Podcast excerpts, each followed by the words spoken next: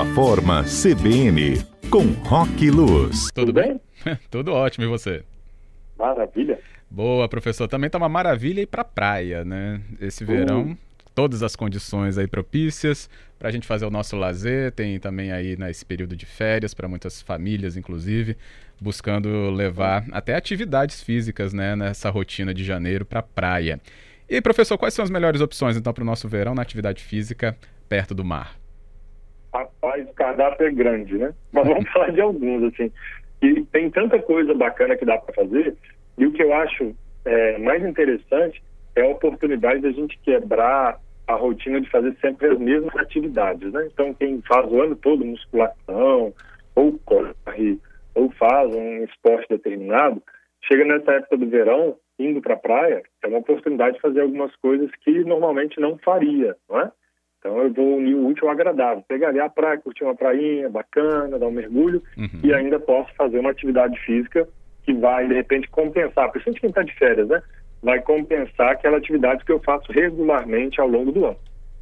Então vamos falar de algumas, assim, das mais populares. E aí já vou deixar aberto aqui para os ouvintes, quem quiser contribuir também com qual é a sua atividade preferida, né? De fazer na praia durante o verão, já pode mandando para a gente aí. Ótimo. Então, uma delas é o frescobol, é uma atividade relativamente simples, né? Vamos imaginar duas raquetes, uma bolinha e, e a diversão por horas. É, é uma atividade que vai ter um trabalho cardio interessante por causa do ritmo, né? E ainda para quem está começando, eu lembro quando eu comecei e ainda vou considerar que eu estou começando sempre, tá? Porque eu não sou um bom jogador, mas a gente acaba cansando mais, até porque fica baixando, pegando a bola, corre ali, pega a bola, então não é só rebater, é uma atividade dinâmica também. Fica uma dica para tomar cuidado se você ficar jogando muito tempo no plano inclinado, né? Dependendo da praia, que ela não vai ser retinha, se você ficar muito tempo numa posição só, vai cansar um pouquinho a coluna, pode dar um desconforto lombar. Então eu aconselho de tempos em tempos trocar de lado para você ter uma alternância né, dos lados aí.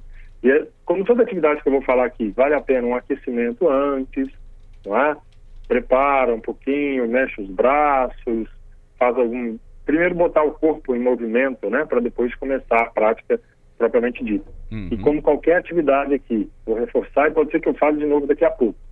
Manter hidratação é fundamental. Não espera ficar com sede, porque a gente desidrata muito já no sol.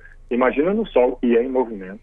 Tomar cuidado com o protetor solar, tem que usar mesmo, tá? Então, se você for daquele que quiser se preocupar com o protetor, camisa UV para se proteger, óculos de sol, boné, cobrir o máximo possível aí e evitar é, esses problemas com o sol, beleza? Beleza. Então vamos pensar também, tem um outro que eu acho bem bacana, é o vôlei de praia, porque o vôlei de praia é, é um esporte que acaba ficando bem democrático, né? Porque dá para todo mundo jogar, claro que a gente faz o combinado da turma que está ali, mas você pode pegar pessoas de vários níveis, várias faixas etárias, tipos de condicionamento diferente, e tem como a gente se divertir ali. Se a gente pegar com a intenção de uma diversão, é um esporte maravilhoso, coletivo, né? Não tem impacto, porque não, igual um futebol, por exemplo, que um pode bater e trombar com o outro na, na areia.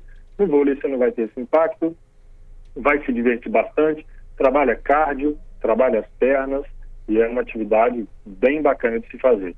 Casando com ele, a gente tem o futebol de areia, né? Que também é bem comum. Uhum. Mais comum ainda aqui pra gente é o tal da altinha, né? O pessoal fica fazendo ali na beirada da praia que também é um esporte que trabalha muita coordenação motora, isso é muito bacana de se trabalhar, desde cedo, né? Então, incentivar a criança a brincar desse tipo de esporte é legal, queima bastante caloria também, ok? E aí o detalhe que a gente sempre fala é por uma questão mesmo de convívio na praia, né?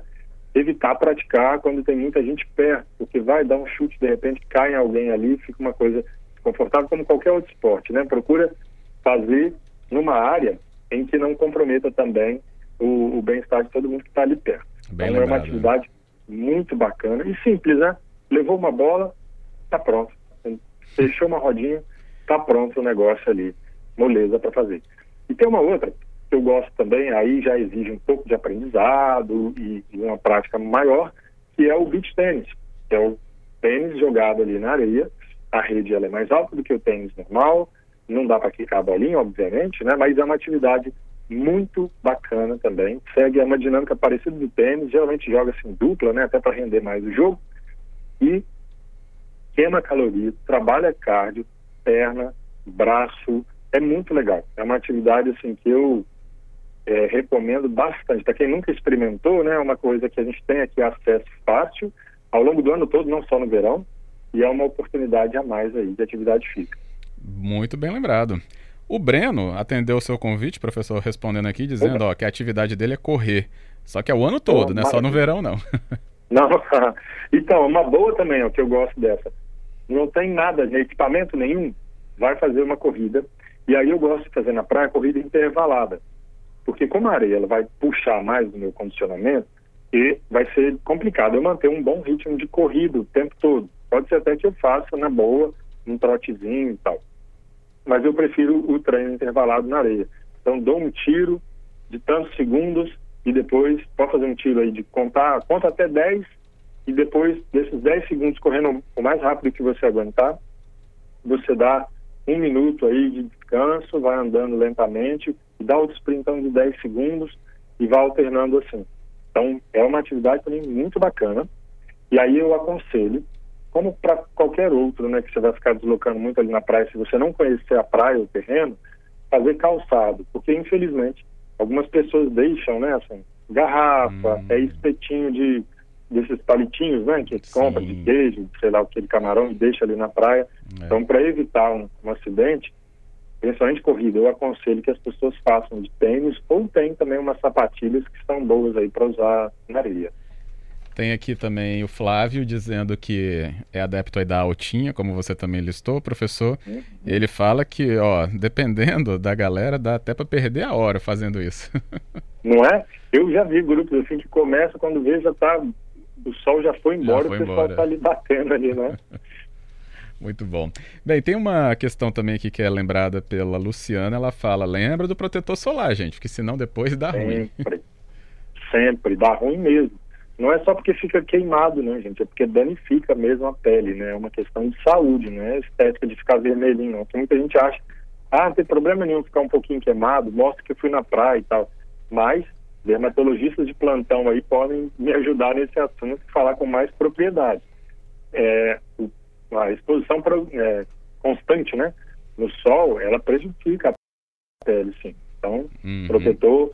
E eu sou meio displicente para protetor, eu confesso. Então, o que, que eu faço? Camiseta UV, daquela de manga é... comprida, põe na minha filha também. Quando a gente vai para a praia, fica.